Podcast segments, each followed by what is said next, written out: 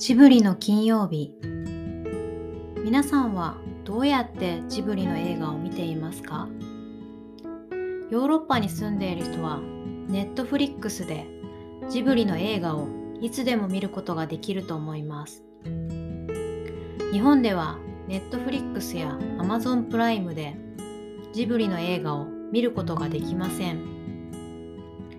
私の子供の頃はジブリの映画か DVD を持っている人しか好きな時にジブリの映画を見ることができませんでした。でも金曜ロードショーという